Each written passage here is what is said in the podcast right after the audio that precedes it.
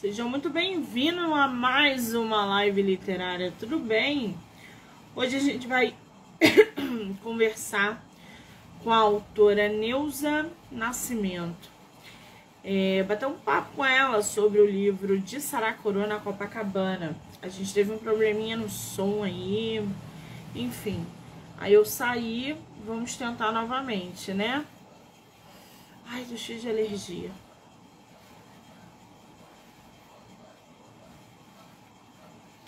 Esperar a nossa autora entrar.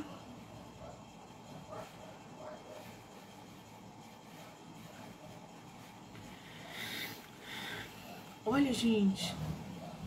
Tô empipocando toda. Sabe isso? Estresse. Cadê a nossa autora?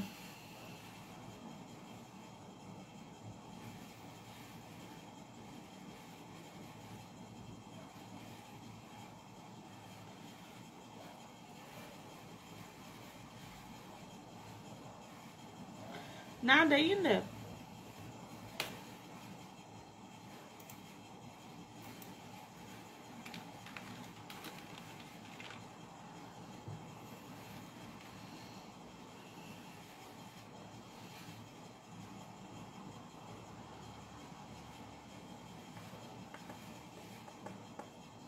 Deixa eu ver se ela entrou. Não.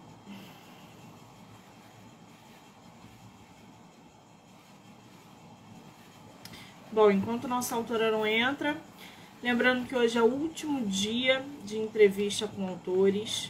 Vocês vão poder assistir esse bate-papo no canal do YouTube, Spotify, Anchor, Amazon Music. Então corre lá, já se inscreva para acompanhar não só esse bate-papo, mas como tantos outros, né? Vocês viram aí nesse mês de novembro que a gente fez live pra caramba. Foram mais de 30 autores. Vou te convidar, Neuza. Nossa autora entrou aqui, peraí.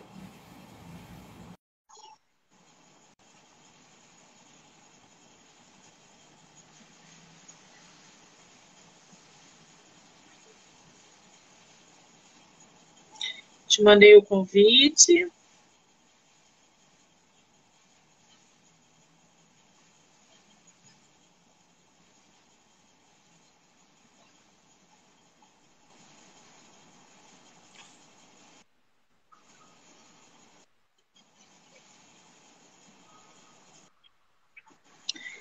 Muito bem. Pronto, vê se está dando retorno. Agora legal? tá legal, agora tá bom, muito bem. Não sei o que, que você fez, mas melhorou bastante.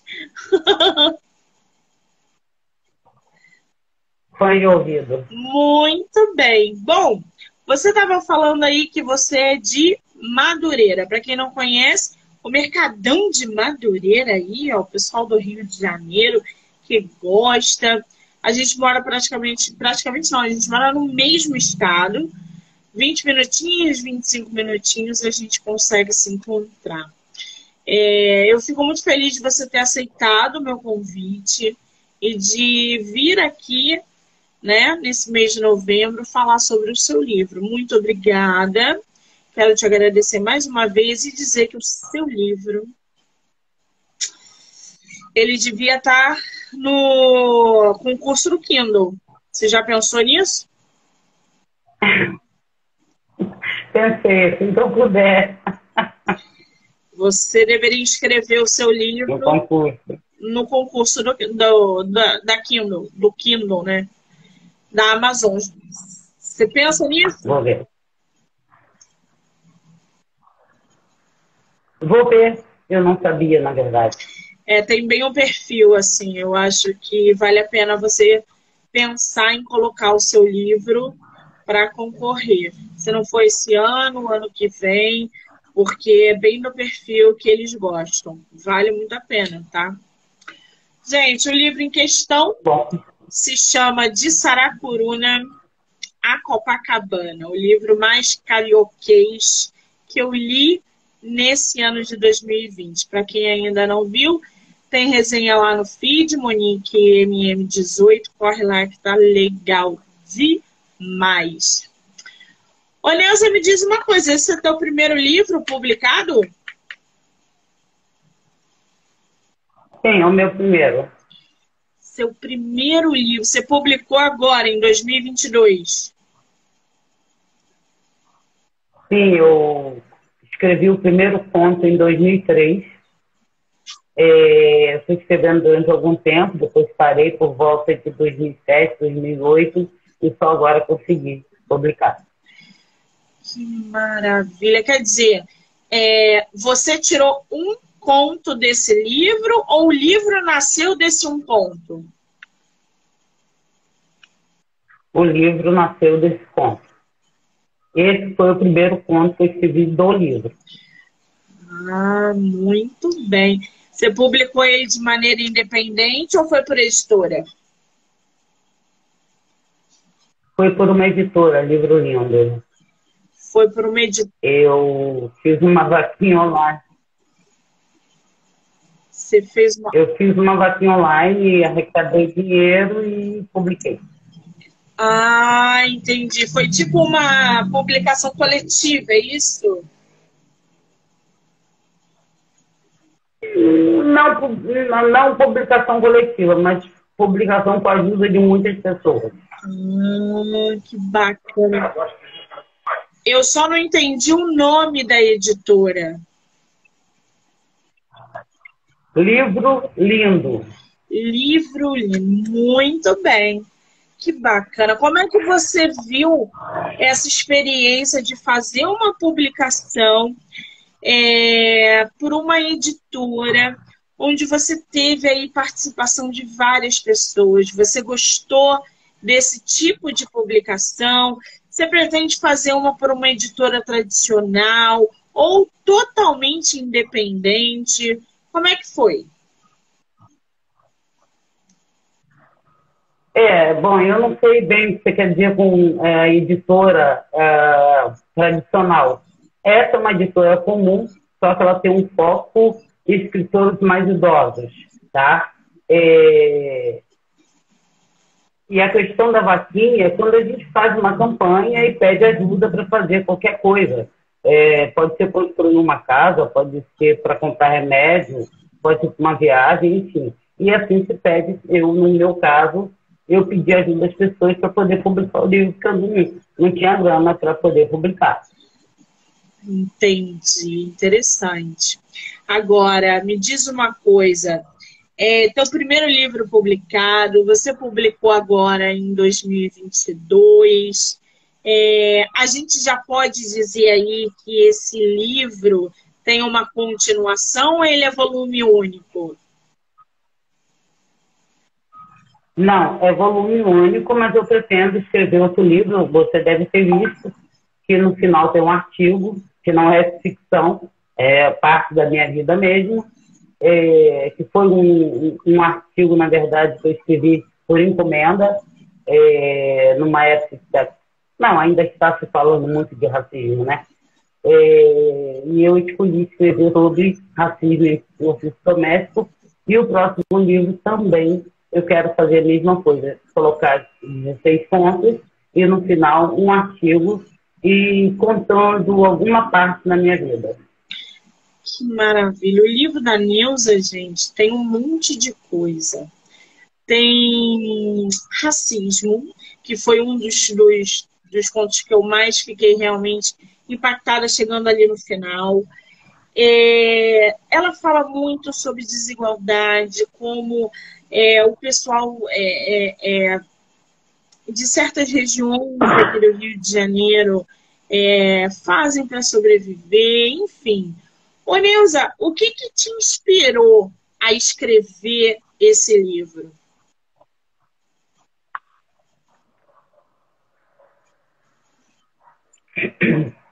É, não foi uma inspiração. É, então, eu vou contar, é, resumir desde o início como eu comecei a escrever, tá? É, a princípio, eu escrevia muita carta. Era natural escrever cartas para as pessoas, é, não importa onde se divesse. E eu tinha um namorado na época que eu escrevia cartas para ele. Apesar de eu encontrá-lo toda semana, toda semana eu escrevia carta para ele, papel, maço, sangue, verso, assim, muita coisa. E entregava para ele. Aí foi um dia, nos encontrando, eu entreguei a carta para ele e ele pegou a carta, fez assim, nossa, mas isso não é uma carta, isso é um romance. E eu fiquei assim muito é, constrangida, é, pensando que de novo eu exagerei, porque eu tenho uma mania. Se alguém me pede para escrever uma frase, eu escrevo um bilhete. Se me pede para escrever um bilhete, eu escrevo e vou escrevendo. E aí eu pedi desculpa a ele pelo volume da, da, da, pelo volume da carta e tudo mais. Ele disse, não, é que você escreve é como se fosse uma história, você conta uma história na carta. Conforme a gente vai lendo, a gente vai acompanhando com imagens o que você está falando na carta. Você é uma escritora. Aí, claro que eu, eu não acreditei, o tempo passou. E aí, bom, eu vou tentar falar o mais rápido possível, porque realmente é muito importante que as pessoas saibam que existe diversas formas de você começar a escrever, quando a pessoa tem um dom. Então, eu fazia parte de um grupo de mulheres, que na época era liderança comunitária, tinha um trabalho social dentro da comunidade que eu morava, e eu fazia parte de um grupo de mulheres que se encontravam uma vez por mês e uma vez por ano fazia um evento. Esse evento era uma homenagem ao idoso da favela, ao poeta da favela, enfim, pessoas que se destacavam dentro da favela por alguma forma, de alguma forma, e essa pessoa era homenageada fora. E esse ano, do qual eu estou falando, resolveram é, que pegariam nossas histórias como liderança, cada uma contou um pedacinho de uma atividade que mais emocionou, uma passagem, e dessas passagens fizeram uma peça de teatro. Essa peça de teatro foi encenada por nós mesmos, lá no CCBB, Centro Cultural Banco do Brasil, lá da cidade. E na plateia tínhamos três mulheres que faziam parte de um programa chamado Ouvindo a Criança no Antigo Viva Rio. É, no final, ela me chamou, gostou muito do nosso trabalho, se emocionaram e tudo mais. E ela resolveu, elas marcaram uma reunião conosco para que nós fôssemos até o Rio e nessa reunião colocássemos demandas nossas do nosso trabalho comunitário, nosso trabalho social. Então, cada uma chegou lá na reunião, nós fomos, cada uma teve uma demanda, uma pediu palestra de violência doméstica, é, é, passeios, ônibus para passeio, é, enfim. Todo, cada um colocou sua demanda para o seu trabalho. E eu queria aprender a contar histórias. Porque eu contava histórias para as crianças na, ONU, na época da ONU e as crianças ficavam catando moscas, ninguém prestava atenção em mim, eu ficava muito danada, porque as histórias eram boas. e aí eu falei que eu queria aprender, eu queria aprender a escrever. E aí me aparece, na outra reunião, já para dar o retorno das demandas, não apareceu nenhum voluntário para ajudar meus colegas, mas apareceu o João Vaz, que é um escritor, um escritor publicado, premiado tudo mais, apareceu lá como voluntário. Nós não conhecíamos ele. E apareceu lá para ensinar a gente a escrever. Como assim? Eu não, eu não quero aprender, eu não quero escrever, eu quero contar história. E como eu fui muito direta com uma da, da, das pessoas que estava lá, que eu não queria, e ela me disse, meu, ele fez um esforço, veio até aqui, veio o que ele tem para falar, não sei o que está. Bom, um resumo da reunião que ele conversou, conversou com a gente, e no final ele, explicou, deu aula didaticamente sobre literatura, sobre como escrever e tudo mais.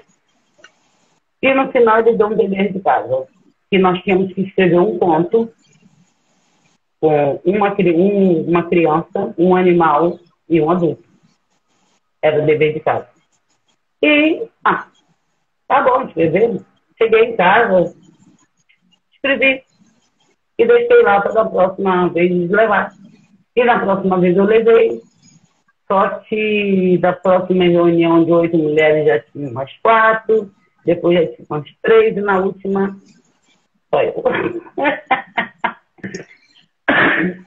ficou só eu e acabou que já não era mais coletivo, não podia mais ficar na, no Vivail, já era meio que particular, né? era um voluntário particular.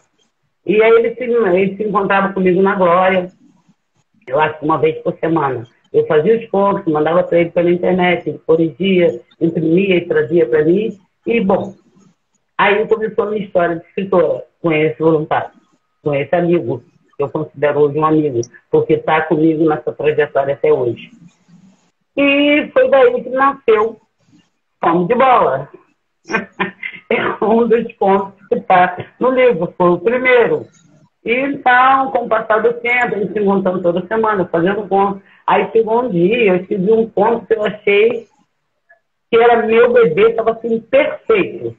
Perfeito para imprimir e vender. E eu cheguei muito alegre lá no, no encontro, eu cheguei lá, estava tudo rabiscado de vermelho.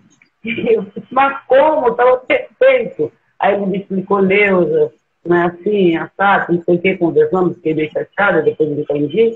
Ok. É, fomos, fomos até que um dia ele me separou, não, não lembro se houve. Aí, passados anos, eu estava trabalhando na Praça Mauá, por uma casa de dinheiro, num lugar lá na. Lá São Francisco da Prainha, com os amigos. E eu vi ele da janela, desci, cheguei lá, conversei com ele, falei com ele, ele disse, essa é a deusa, uma puta escritora, mas que uma sem vergonha. Aí eu comecei a me encolher, como assim? E ele quis dizer que eu sabia escrever e não escrevia. Bom, na semana seguinte ele me ligou, disse que tinha uma proposta para mim, mas eu não ia aceitar. E a proposta era uma bolsa uh, no Instituto das Letras, lá no Flamengo. Um puta curso. É, se eu não queria a bolsa. E eu era, na época, doméstica, eu trabalhava em casa de família como diarista. E eu cheguei em casa, falei para meu filho, falei, fiquei, eu vou fazer esse curso. Ele disse, mãe, mãe, uma lagoa feliz aí para passar fome, mãe. Eu fui olha, dá um jeito. E aí eu fui para esse, e aí eu fui para esse curso. É, chegando lá, quando eu peguei a apostila, era uma oficina de pontos avançados, eu me desesperei, porque eu não peguei o antes avançado, eu não sabia bem o que era. Enfim, foi nessa oficina que eu produzi a maior parte dos meus pontos porque nós tínhamos a obrigação de ler conta de todos os colegas e também levávamos, ou seja, toda semana, levávamos os pontos dos colegas, que eu acho que eram 14, tinha que ler e fazer outros. E foi assim que eu produzi, comecei a produzir os contos e depois produzi mais um pouco, depois parei, porque não tinha condições, não tinha tempo para escrever, é, não tinha tempo para revisar, enfim, não, não tinha tempo de, de eu continuar. Aí eu deixei esquecido. Foi assim. Você sabe que eu cheguei aqui. Você falou um negócio aí que me chamou a atenção. É, contar histórias é diferente de escrever. Você sabe que eu nunca tinha parado para pensar por esse ângulo. Porque quando ele indagou a você, vai escrever, não, mas eu não quero escrever. Eu quero contar história. E a gente para para pensar e realmente existe uma diferença em você ser uma escritora, escrever livros e de você ser uma contadora de história, de você querer contar uma história. Que coisa, né? Que des... me despertou agora isso. Muito interessante essa, é. essa, essa visão desse lado, né? O teu livro, na verdade, é exatamente isso que você falou. Você vem contando histórias. Você não está me entregando um livro, você está me contando histórias. Cara, que loucura! Eu não tinha parado para pensar nesse desse jeito. Gente, eu vou, é, eu vou. No final, no final Desculpa. Não, não, pode ir, pode falar. Pode, pode falar. É, no final das contas, nesse momento aqui eu percebo, eu sou uma contadora de história e sou uma escritora. De qualquer maneira. Não, não, tem, é, é, não tem muita diferença porque as histórias que eu escrevi, eu poderia sentar e contar para as pessoas. Entendeu? Então dá no mesmo. Mas No caso, quando é questão de, não sei, na prática, contar a história é uma coisa, escrever outra, mas é possível os dois. É possível. Mas nem toda contadora de história é escritora, né? Exatamente, é essa a reflexão. Agora sim você tocou no ponto certo. Gente, eu vou ler aqui para vocês, porque a gente está falando do livro de Sara Corona Copacabana. Eu vou ler um trechinho da sinopse para vocês, lembrando que o livro é tema de episódio no podcast literário do livro Não Me Livro, que vocês vão poder ouvir pelo Spotify, Anchor, Amazon Music, assim como esse, como esse bate-papo, tá? Bom, prepare-se para ler histórias intensas de suspense, encantamento, drama, inocência e, claro, muito humor. De Saracuru na Copacabana é uma coletânea de 16 contos crônicas com histórias que, na maior parte das vezes, são ambientadas em favelas do subúrbio do Rio de Janeiro. Elas correm num período de grandes transformações políticas e sociais, às vésperas de dois mega eventos a ser sediados no Brasil. Os personagens são figuras fictícias do cotidiano carioca e as cenas se passam entre os anos 2002 e 2008. O, o Neuza, me diz uma coisa, por que, que você resolveu justamente trazer para gente esses 16 contos, essas 16 histórias que se passam dentro dessas favelas que, que quem conhece o Rio de Janeiro, quem é do Rio de Janeiro, tá? E que vão aí até a zona sul da, da do Rio de Janeiro. Que esse tipo de história você vem trazendo para gente? É, na verdade, eu antes achava que isso era muito comum. Qualquer pessoa sabia dessa realidade, sabe?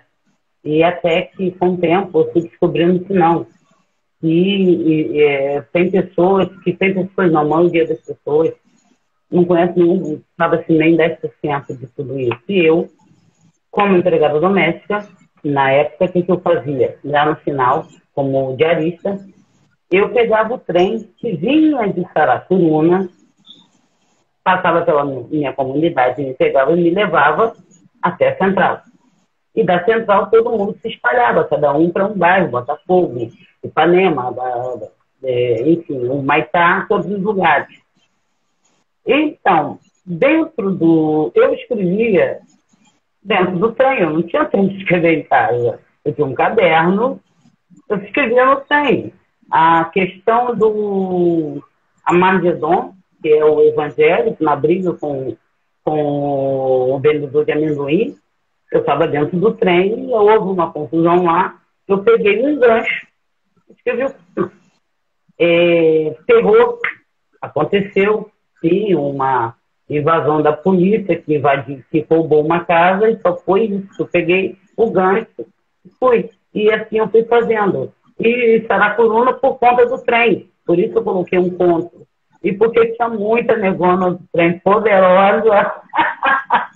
muito poderosa mesmo, porque tem que ser, né? Levantar tipo quatro horas da manhã, cinco horas saindo de casa, pegar trem cheio, em pé, um calor. O trem hoje é um céu, mas essa época era uma outra história. Era a época do impulsista de trem, né? E era tão cheio que as pessoas tinham penduradas lá em cima fazendo surf.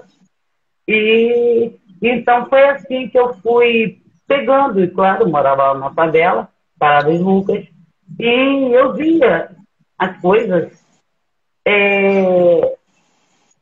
E aí um dia eu falei, por que não? Eu comecei a pegar, não são histórias reais, eu me lembro que durante a oficina, o professor Jair, que foi meu professor lá no, no Instituto de Estação das Letras, e o João, o próprio João Vaz, que também deu oficina lá, ele, ele foi meu colega de, de turma e também foi professor.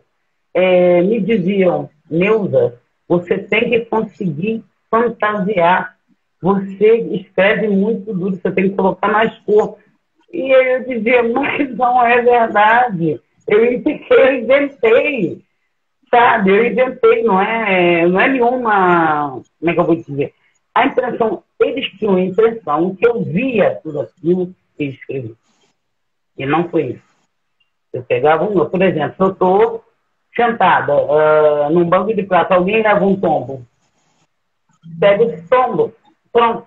Daqui que aconteceu para lá, onde não sei. Mas eu invento assim, e normalmente meus contos são. Quando eu penso num conto, no início já tenho. Eu não tenho coisas de desenhar personagem, roteiro, não, não. Eu vou como contadora de história, eu vou direto, é isso. E isso disse pelo que eu mundo, né? Gente, vocês têm noção do que, que é produzir um conto ou uma história através de uma ação vista no dia a dia? Que imaginação, que, que trabalho ali entre uma estação e outra de trem. É, gente, que loucura, que maravilhoso, né? A gente não tem ideia dos autores que a gente tem no Brasil. Se a gente tivesse, a gente valorizava mais. A verdade é essa. Eu estou aqui com um ponto que a, a Neuza me, me forneceu, inclusive para o episódio tá, do podcast. Ô, Neuza, eu vou pedir para você separar um conto que você goste, se você tiver com o teu livro aí. Tá com o teu livro aí em mãos? Mostra a capa para gente. É. Ah, gente, olha essa capa. Esse aí é de Saracuruna Copacabana, tá? Que é o livro da nossa autora. Eu vou pedir para você, Nilza, separar. Essa foto tá linda, hein? Eu vou pedir para você ah, separar um conto que você goste. Eu vou ler o conto que está no episódio da autora pelo podcast, tá? e ela vai separar outro para ler para gente, para inteirar vocês ainda mais sobre o conteúdo que ela vem trazendo dentro do livro. Conto: um dos meninos vendiam o fruto do roubo num morro próximo, onde já tinham clientes certos que não se interessavam em saber a procedência do que compravam, ou então para policiais da área que eram coniventes com a história. Assim, iam sobrevivendo. Passavam um dia perambulando em bando ou em duplas pela cidade. Dormiam tarde da noite e eram acordados pelo sol batendo em seus rostos sujos.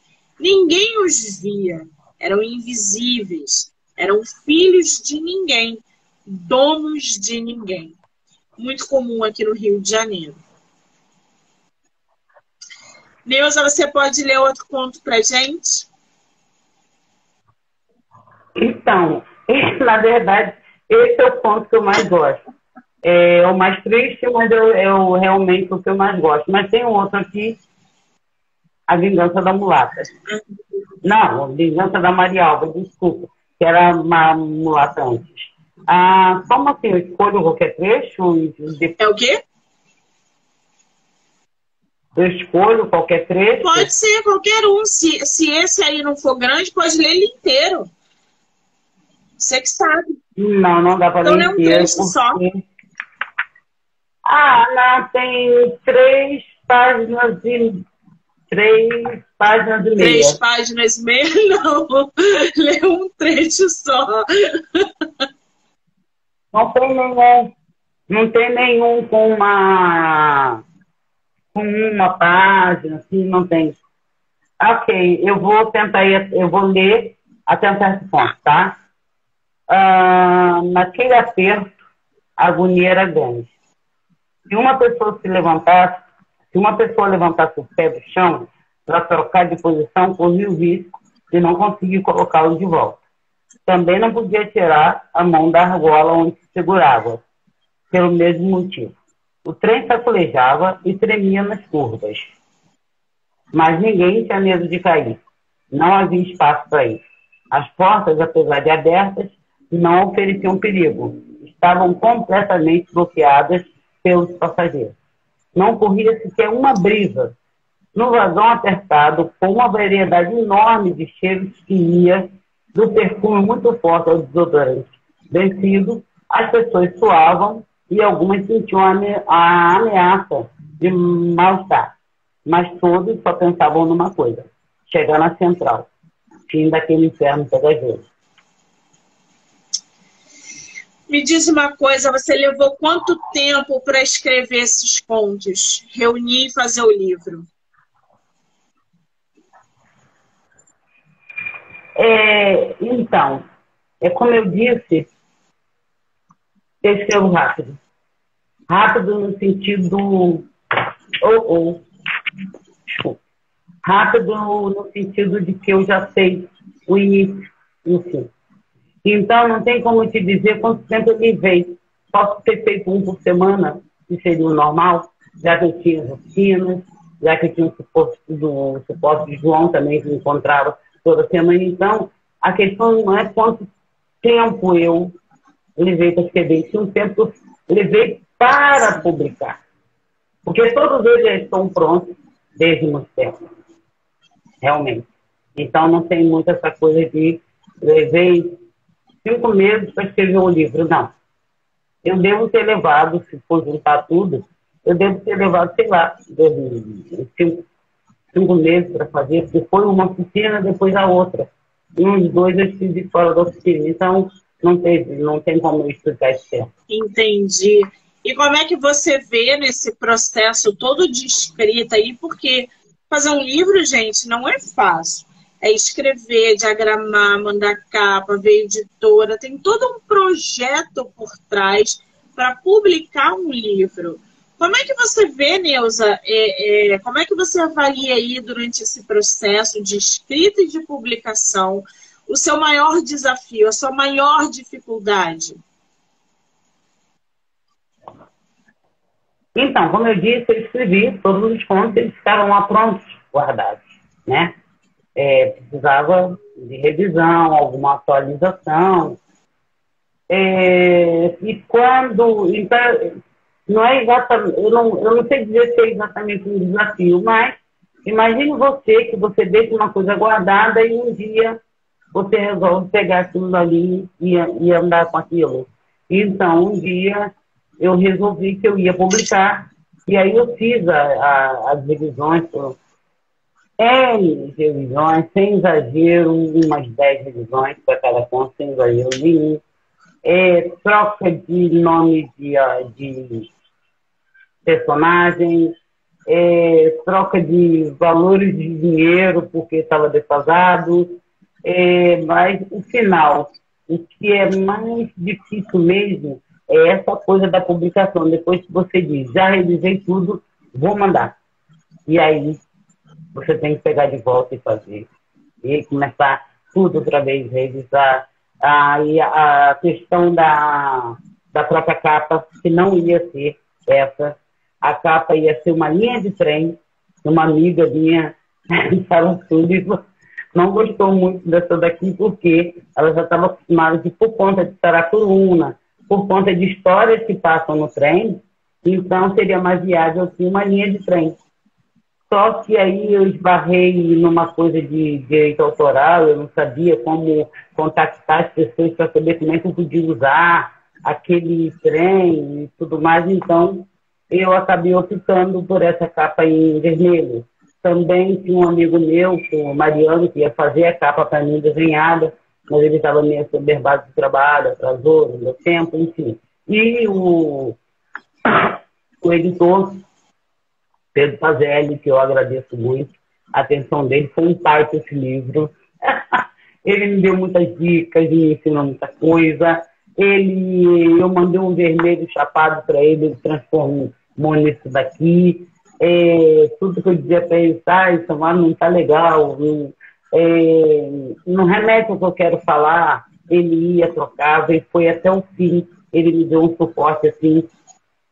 Ele me deu suporte o editor. Realmente ele me deu suporte nesse livro. Ele foi muito. Ah, ele tem uma. Ele escreveu, ele escreve aqui no desenho tem, na orelha, o editor. Entendeu? Então, é muito difícil o final. Para mim, eu costumo dizer, escrever é mole. Escrever é tranquilo. Agora, quando chega no final, os detalhes, aí é que a questão do texto, foto, colocar aqui atrás, Porque é uma coisa que depois que você faz, não tem como voltar atrás, né? Você tem que ficar com a teoria, de qualquer maneira. É, houve erro de gramática no final, houve erro assim de canto. Frases onde não devia ter. Enfim, é, no, no, final foi um estresse. Mas é, o dia que o editor ligou para mim e disse, o livro chegou, sabe? É, foi uma alegria é, muito grande. Depois do lançamento, foi muito, muito legal. Minha família presente, então, ó, meus amigos, foi muito legal. Então, acho assim, desafios tem, sim. Ah, você quer seu livro, não quer? Lute, lute, não tem outra forma. Não, não tem outra forma. Exatamente. É, tudo que você falou aí são esses, essas pedrinhas né, no caminho do escritor durante a publicação do livro. Cara, gramática, por mais que a gente revise, tem erro. Meus livros passam por revisoras e revisores. Tem livros de autores magníficos que passam por revisoras. Quando a gente pega para ler o livro depois de publicado, a gente encontra os erros. Então, assim, isso acontece, é normal. É por isso que a gente faz novas edições do mesmo livro, para a gente consertar, para a gente editar, para a gente acrescentar ou tirar. Eu acho que a magia da literatura é essa: a gente está aprimorando a escrita e a leitura através dos anos. Aliás, é, é, quanto mais a gente lê, mais a gente amadurece a escrita. E aí o livro que a gente publicou hoje, daqui a um ano, daqui a um ano lá na frente, quando a gente para para ler o próprio livro, a gente vê realmente o quanto que a gente amadureceu na escrita. Que a gente passa a identificar esses erros, mas não esquenta a cabeça. Esse negócio de passar por 25 mil revisores e, e a gente ler o nosso livro e ter aí é, erros gramaticais, isso acontece. É óbvio, o erro gramatical não é, gente, uma coisa absurda. A gente identifica uma coisa ou outra, mas é assim mesmo. Agora, Oneuza, me diz uma coisa: seu livro está à venda onde? Qual é o site? É Instagram? É... Tem e-book? É só livro físico? Como é que tá isso? Não, é só livro físico. Eu, eu pretendo um dia poder fazer um e-book. Quero muito também é, que na verdade mais na verdade o mais importante para mim é ser lida. Eu quero ser lida, sabe? Eu não contei história à toa. Eu quero que as pessoas leiam. E de repente, e-book também, eu acho que precisa ficar mais em conta, eu quero fazer e-book sim. É, as, as, as, vendas estão acontecendo, acontecendo em, várias, é, em vários sites. É um livro, Amazon, mas os links estão é, na minha lista na minha lista, tá? E é, voltando a falar da questão da revisão, é, eu não paguei revisor, tá? É, foram pessoas amigas que fizeram. Pessoas boas. Mas a última revisão foi minha. a última foi. Aí eu pensei, pessoal, não confio, vou revisar. eu vou revisar isso aqui. É, não sei se tem eu, porque é, a minha última revisão foi quando foi para imprimir. Então, eu não sei se tem eu, mas acredito que não, porque eu cansei meus olhos, é, pra, porque eu gosto, eu gosto muito de português, sabe? Eu gosto muito. E assassinar de português, para mim, é terrível. Eu me sinto. Eu ouvi falar errado, essas coisas eu não gosto. Então, eu fiz um esforço muito grande para poder. E, é, como eu disse, já estou com, com outro livro já, não pronto, mas já temos três pontos prontos, tudo nessa mesma linha. Nessa mesma linha de pontos, de tirar do ponto da realidade. E vou colocar na, com mais detalhe a história de como eu comecei a escrever. Maravilha. E aí? Só recapitulando, gente, o livro. Mostra pra gente de novo a capa, por favor de Saracuru na Copacabana. Olha o livro, que lindo. É, é só entrar lá no Instagram da autora, tem o link. Ou então manda mensagem para ela. Qual é o teu Instagram, Neuza? É, é escritora colunista. Eu vou marcar ela aqui, tá, é escritora gente? colunista. Fala. Tá, colunista porque eu sou colunista mesmo. Você é colunista também. Qual jornal? Sim, eu trabalho. Não é jornal, é um site. É, eu, eu, eu produzo, eu produzo, não, produzo não, eu faço entrevistas com projetos e transformo em matéria e vai para a coluna da Neuza, que fica dentro do arroba Lupa do Bem. Arroba Lupa do Bem? Do Bem. Faz o seguinte, Neuza, quando a, a live estiver gravada, vai lá nos comentários e coloca o arroba para que as pessoas possam acompanhar a sua coluna também. Pode ser? Tá ok, tá joia. Ela vai colocar, gente, a coluna que ela faz no site, vem arroba, já aproveita, já segue lá para acompanhar as colunas da Nilza. Eu vou deixar o Instagram dela marcado aqui, então já corre lá para seguir a autora e acompanhar o trabalho literário dela, não só esse, mas o da coluna, como ela acabou de falar, e evidentemente é, para atualizações literárias, ela tem novos projetos chegando, tem de Saracuruna, Copacabana.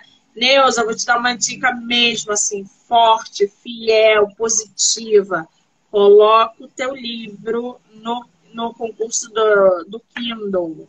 Se não for esse ano, o ano que vem, concorra, porque o seu livro é, é, tem, tem, tem potência aí para esses concursos, tá? Muito bem! Querida, você sobreviveu à sua primeira live literária. Como é que você está se sentindo?